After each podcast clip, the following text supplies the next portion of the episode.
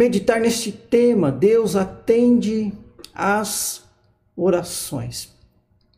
Nossas orações não são em vão, nossas orações não ficam perdidas é, no cômodo, no teto, ou se é ao ar livre, no ar, e não, não tem destino, não chegam a lugar nenhum. Não. Não é isso que as Escrituras ensinam. Elas ensinam em várias passagens e mostram isso direta e indiretamente, que Deus atende às orações. Portanto, irmãos e irmãs, já oramos aqui, né? Nesta transmissão, vamos orar logo a seguir. Você antes de dormir vai fazer a sua oração ou amanhã cedo. E sabe, saiba de uma coisa, não é em vão. Não é não são pensamentos e palavras à toa, sem sentido, sem significado. Não é só você dizer algo para si mesmo, talvez para trazer tranquilidade, como se você pudesse né, ter esse poder sobre si mesmo. Não, é mais do que isso. Oração é uma comunicação entre nós que estamos aqui neste mundo, neste mundo natural, com o nosso Deus, que é Espírito e presente em todos os lugares. É, então, nós conversando com Deus, essa oportunidade de comunhão, de expressar o que temos de pedido, de gratidão, os nossos temores, também as nossas certezas. É uma grande bênção, queridos. É uma coisa maravilhosa a oração. E o Salmo 66, versículo 19 e 20, que está aí para você acompanhar a leitura, diz assim: Entretanto, Deus me ouviu e atendeu à voz da minha oração. Bendito seja Deus que não rejeitou a minha oração, nem afastou de mim a sua graça. Este é um dos salmos e um dos textos bíblicos que mostram Deus atendendo, Deus ouvindo e atendendo. Ele não só ouve, mas ele atende às orações, né? Atender é acolher, é dar uma resposta, é intervir na vida daquele que está orando. E claro, segundo a infinita sabedoria de Deus, segundo os seus eternos decretos e essa sua providência maravilhosa e graciosa sobre as nossas vidas. O salmista diz que Deus não rejeitou a sua oração. Deus não afastou dele esta graça. A oração é uma graça, é uma dádiva. Nós não temos mérito nisso e Deus também não é obrigado, forçado a nos ouvir. Mas Ele faz isso. E Ele faz isso com prazer. Deus quer, irmãos e irmãs, este convívio, esta experiência nossa com Ele. Portanto, desperte-se para orar. Ajuste o seu tempo. Programe sua agenda. Encontre o momento do seu dia e nas situações que você viver, sejam elas prósperas ou angustia, de lutas, de angústia, ore. Deus atende às orações. Aí o exemplo do salmista que nos ensina isto. Mas aqui no Novo Testamento também temos as Escrituras ensinando sobre Deus atendendo, respondendo, ouvindo as nossas orações. O apóstolo Pedro na sua primeira carta, capítulo 3, versículo 12, que você pode acompanhar aí. Porque os olhos do Senhor repousam sobre os justos e os seus ouvidos estão abertos às suas súplicas. Mas o rosto do Senhor está contra aqueles que praticam o mal. Então, olha que coisa importante. Ouvidos abertos né? é uma maneira de dizer que Deus está acolhendo as nossas orações, Ele está recebendo as nossas orações, as nossas súplicas, Ele certamente vai tomar conta daqueles, né, que diz o texto são justos. Os justos são aqueles que salvos por Cristo Jesus, justificados pela fé em Cristo Jesus, são conduzidos pelo próprio Deus na sua nova vida, na prática das boas obras, das obras de justiça. Então, são todos os verdadeiros crentes que estão entendendo e se é, colocando para que Deus, nas mãos de Deus, para que Ele os conduza pelo seu caminho, vivendo uma vida de justiça, a justiça que vem da Sua palavra. Deus ouve então a oração do justo. Olha que diferente para aqueles que vivem na prática do mal. Aqueles que é, não é, estão buscando uma vida de justiça. O mal é definido como a ausência do bem.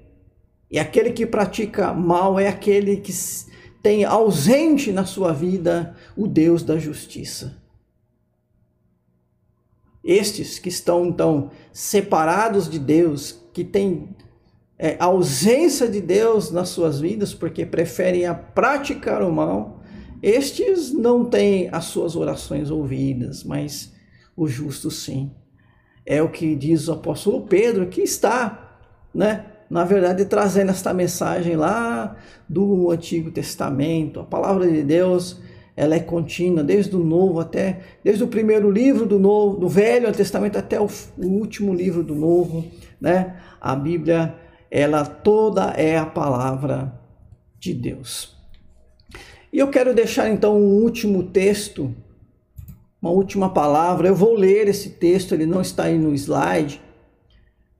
Lucas capítulo 11.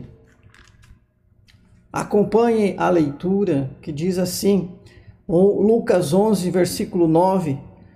Por isso vos digo: pedi e dar-se-vos-á, buscai e achareis, batei e abrir-se-vos-á.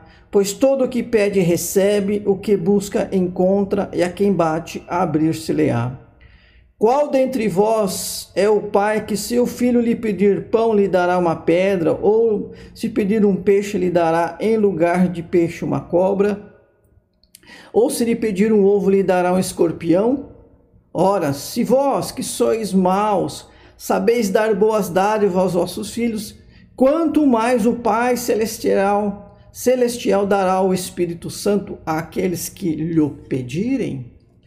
Palavras de Jesus. Aqui, né?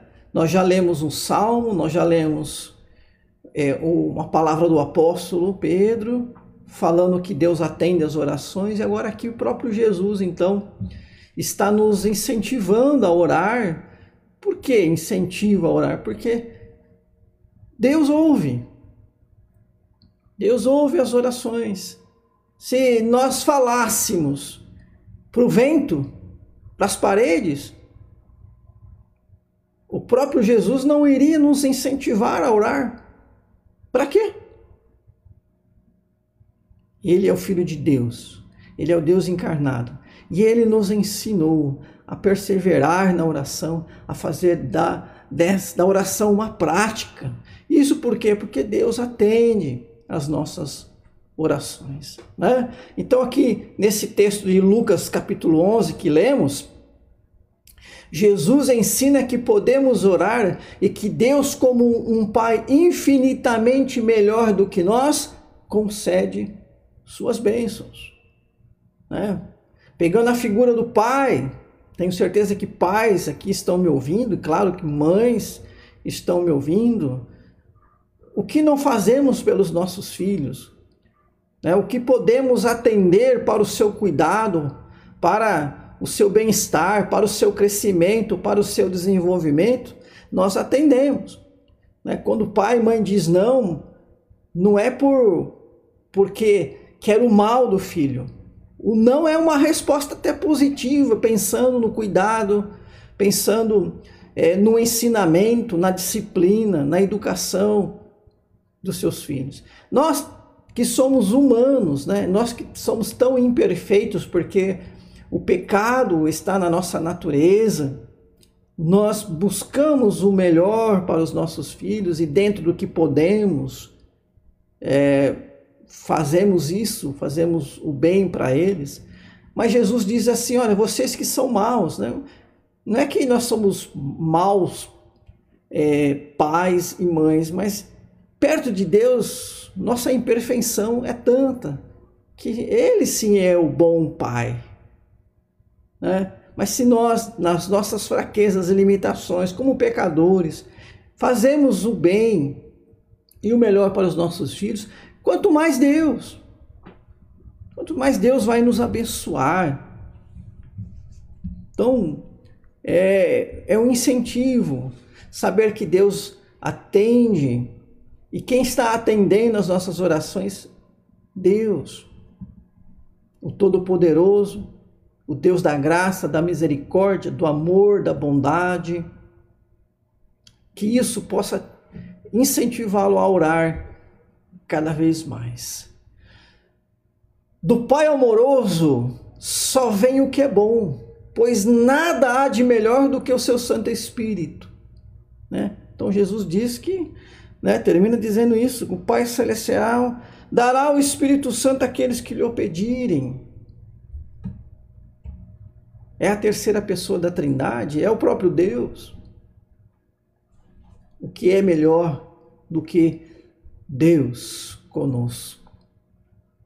Então, de Deus, irmãos, irmãs, só vem bênçãos. Só vem bênçãos. Isso não quer dizer que só vem o sim,